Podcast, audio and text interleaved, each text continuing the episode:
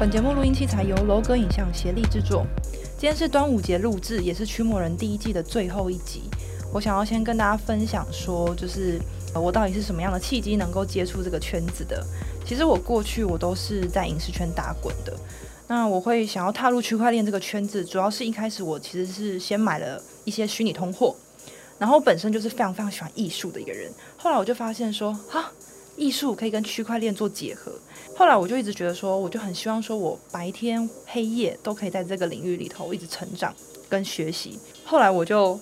真的不夸张，我真的是默默拿出我的法宝，就是黄水晶，我真的就是跟他的许愿，然后跟他讲说，我真的就是很希望可以进区块链这个圈子里面工作。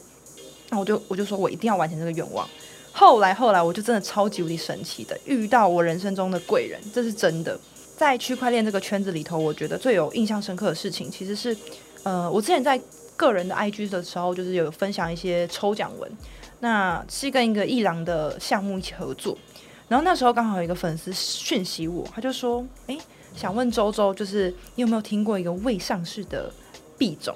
然后他就说，有很多伪网红啊在推荐这个东西，那他就说他打算跟他朋友去贷款这个项目，然后我听到想说，天哪，警讯又来了。那我就问他，跟他分析，跟他讲非常非常多。一问之下，天哪，他只是一个大四的学生。那后来我们就更多的深入在呃现实生活，然后去当蛮好的朋友，不不会说只聊区块链界区块链界的东西。我们甚至也会聊一些职业发展，或者是说就是呃怎么去呃了解一个 NFT 的项目啊等等。就我们变得蛮好的。就我觉得在这个领域里头，让我很有印象深刻的事情是这样。其实我在呃第一季的第三集有稍微带到这个伪网红的故事，所以如果大家想要听的话，可以回顾去听啦。这样。那在这个之前，其实我一直在等待有很多有名的人来分享一些更多反诈骗的内容。我其实身边一直有很多亲朋好友都会来问我相关的问题，直到有一天呢，就是我遇到了我的这个神秘的创始人。我就跟他分享说，我对于我自己的人生的愿景，那我就跟他提到说，我想要成为一个中立又有影响力的人。就他竟然就回我说，嗯，我觉得成为一个说话有分量的人，不是只告诉别人说，对我很有影响力，我告诉你说，诶，这个路要往哪边走，就是你往哪边冲，那样子压力跟责任会很大。反而是说我让别人先了解说，这个是什么意思。可能什么叫区块链？然后为什么要做投资？为什么要做理财？为什么要做各种的，就是科普上面的内容？那让别人完整去了解之后，再自己去做决定。希望我可以赋予别人自己决定的能力，而不是说就单纯就是啊，今天我成为有影响力的人之后，呃，我讲什么别人都会听。那听完他这样子的分享之后，其实我完全彻底的去改变我的自己的思想，决定说好，我一定要成为一个。中立又有力量的人，那就跟神力女超人一样，就是因为我真的超级无敌爱神力女超人的。那也很感谢，后来我就被邀请来做现代驱魔人这样的节目，这样的频道。呃，我的神秘创始人他也说，他很希望可以帮助我，可以完成我这些曾经跟他讲过的愿景，就是我要什么这件事情。他说你要什么，然后我帮你完成，我会，但是你要扛得起这些所有的压力啊，所有的责任啊等等的。那我就。想想想，我就觉得说好，我要做一个出圈人的企划，我就非常非常开心，然后非常兴致冲冲。我在非常短时间内时间，然后安排我，然后我就甚至把前面三集我就录完了。我想说太好了，我终于可以靠自己的力量来拯救大家了。结果录完三集之后，就是我发现自己超不会聊天，就我非常非常挫折，因为我是一个非常喜欢听 podcast 的人，所以我就很希望说大家可以用听的方式，让大家很轻松就听得懂。就我发现其实没有那么容易。那录完其实不能用的原因其实有几个，我大概有整理了一下。第一的时候就是我面对镜头的时候真的蛮紧张的，就我会一直一直去想到说，呃，镜头背后背后的画面感，因为毕竟我以前是在影视圈嘛，所以其实我很知道说我在录制的时候，我现场我的表情啊，我怎么样啊，然后在后置预告上面会不会有一些效果或笑点，我就会一直很担心我多余担心的那一块，就其实我必须要担心。那第二个话是，我没有什么跟来宾在做互动，我一直会很在意说这个时间不够了，完蛋了啊，这个回复太长了啊，我觉得我回的不好，然后我就一直一直很纠结。然后第三个话就是，我也会很担心，说我没有问到任何的重点，我会一直很执着说脚本上是什么，我就赶快一直丢问题，一直丢问题，我就没有办法很轻松、很放松的在聊天。所以在听的时候，其实也会让人家觉得有一种急急迫性的感觉。那第四个话是，我还很挫折的是，明明都已经先蕊过了，而且蕊过非常多次，然后我也自己就是梳理很多次，然后告诉自己说啊，自己这边就是这样问啊，然后跟来宾怎么样，甚至都有呃拍摄前都已经开过脚本上面的会议了，结果我现场即兴的反应，我就觉得说还是太慢了，还是不够好笑。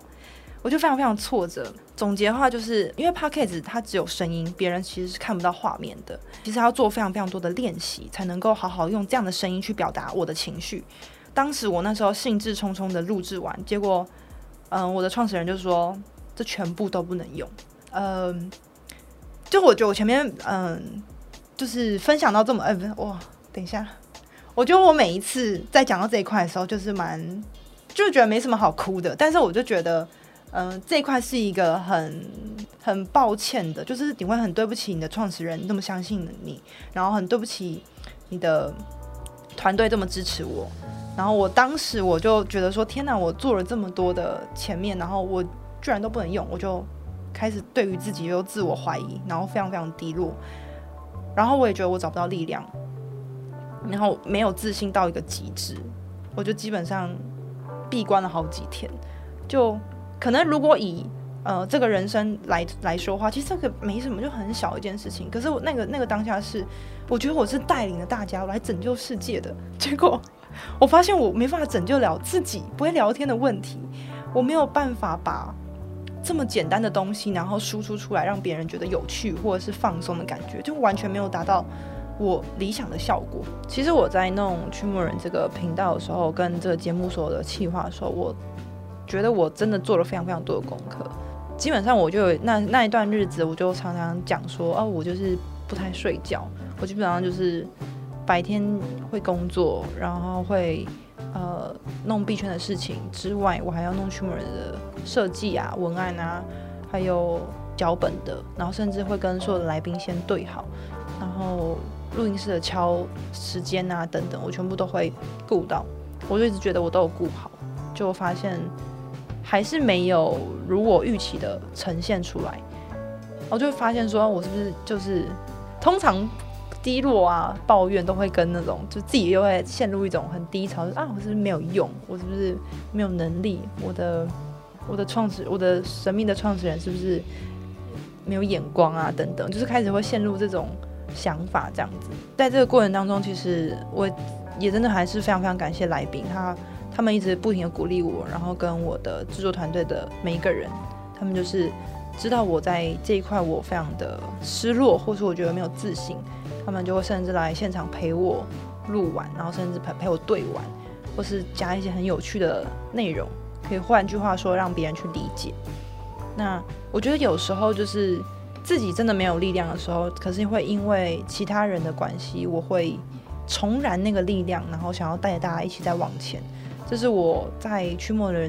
这一季当中，我真的学到非常非常多的事情。可能大家是比较自在在做一些节目啊，会分享一些知识，但对我来说，我觉得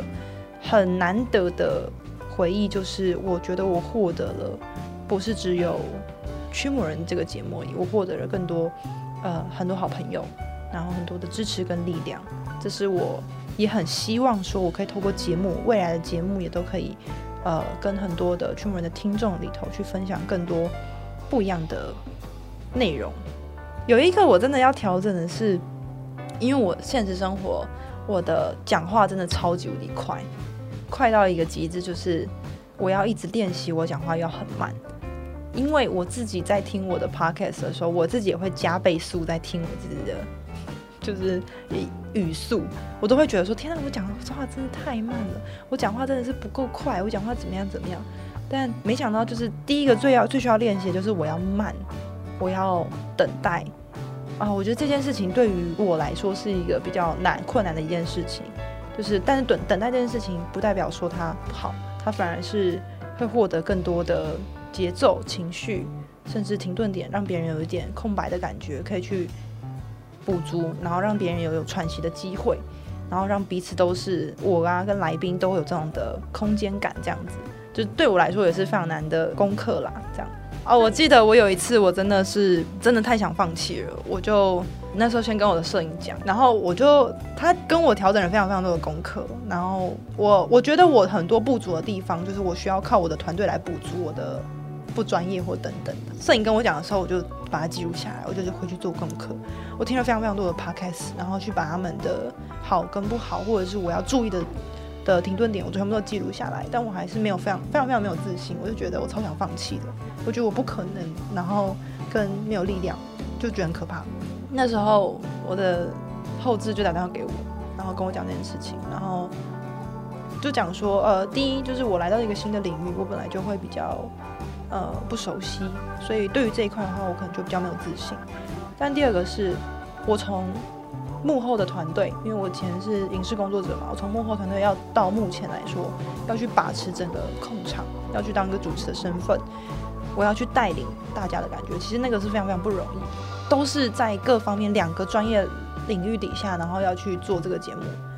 就是本来就是非常难的。我就觉得大家都一直在愿意等待我，大家也不会觉得我速度很慢，大家也不会。看不起我的 情况下，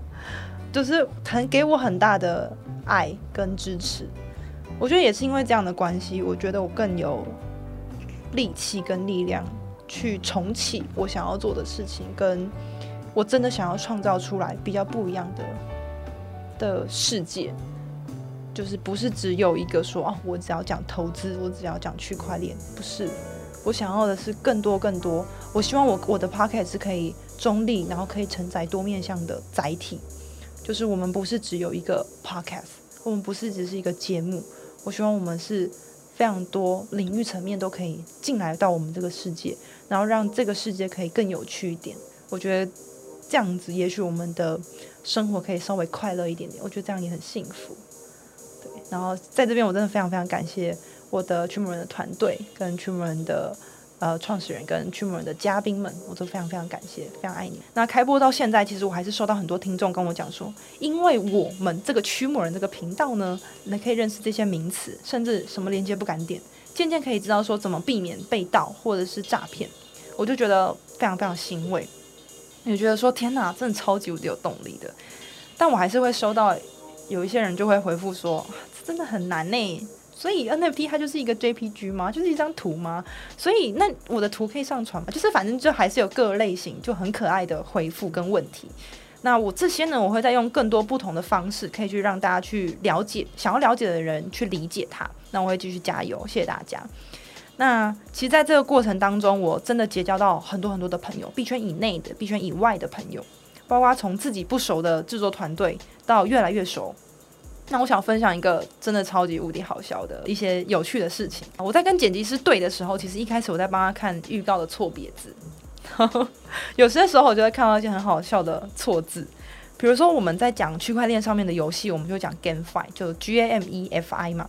然后我就看到他咋说 G A M E，然后五数字五，然后我想说 GameFi，就是他在打什么？他说哦，我以为是游乐设施，就是区块链上面要去玩一些游乐设施。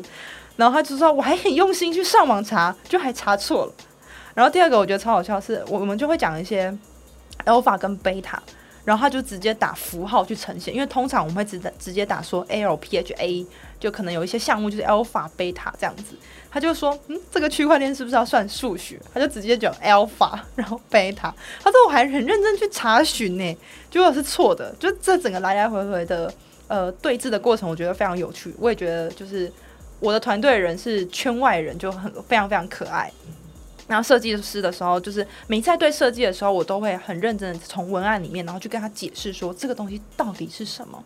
就是我在每一次输出的过程当中，我感觉都在帮我自己身边好朋友，有点像是分享一下什么叫区块链。在透过每一次的呃输出跟调整的时候，我觉得也能够加强我去一直不停的换句话说的能力。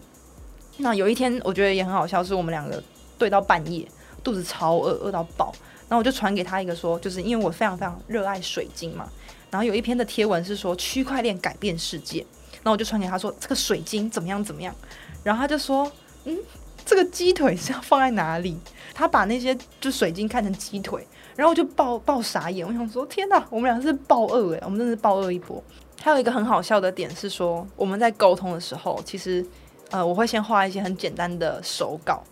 然后 或是乱乱涂鸦这样子，那其实我都画的非常非常烂。我就说呃在举例区块链改变世界的那一篇，就说我要。雷声说我的区块链的链子，然后岔开地球那种感觉。我说我要改变这个世界，区块链就是要改变这个世界，所以区块链这个锤子要出来这样子。然后结果大家可以去看呃驱魔人的 IG 跟脸书的贴文，就是他真的画的超级超级无敌漂亮。因为我画的感觉就很像是一个很简单一个炒地瓜球的感觉，就是完全不是岔开地球的样子，我觉得超好笑。再来的话就是呃以摄影的方面的话，就是大家有时候只会预告看到嘛。就是其实我在跟摄影师沟通的时候，我就是跟他讲说，我希望可以打造一个很有科技感的视觉空间。呃，虽然我们只有呃五十九秒会呈现在可能 YT 啊或者是 IG 等等的那个画面，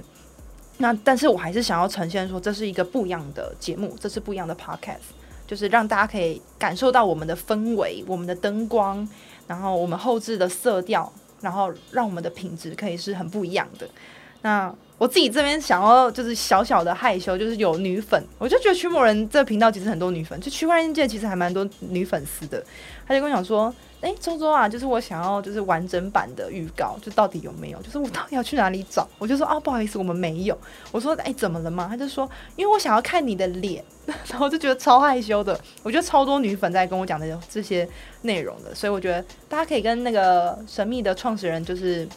嗯、许愿一下，看有没有机会未来有一个完整版的。对，那讲到设计文案的部分，就是如果大家有注意到，呃，脸书跟 Instagram 的话，其实会看到每篇贴文其实都会有比较杂志设计感。因为我也是一个非常艺术向的人，就是看到太多字的时候，其实我会非常非常痛苦，就很想睡觉。所以我就希望每一篇贴文都可以看起来就是美美的，或者是说我每次要跟呃我的客户解释的时候，我都可以拿出来用图像来记忆。那让对方可以在短时间内说 “OK，好，结束这回合”，就是让大家其实是在看一个知识的东西，其实在看一个美美的一个作品，而不是说我在阅读书本上面的知识。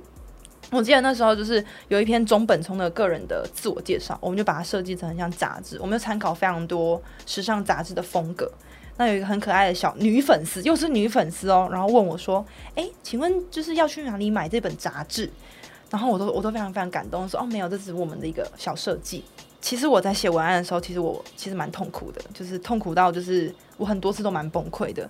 因为我一直很生怕我自己就是非常非常不专业，然后不太相信自己的言辞。在这边我其实前面挣扎了非常多，我在这大海捞针的世界，然后没有方向，然后甚至我还被我投资人念。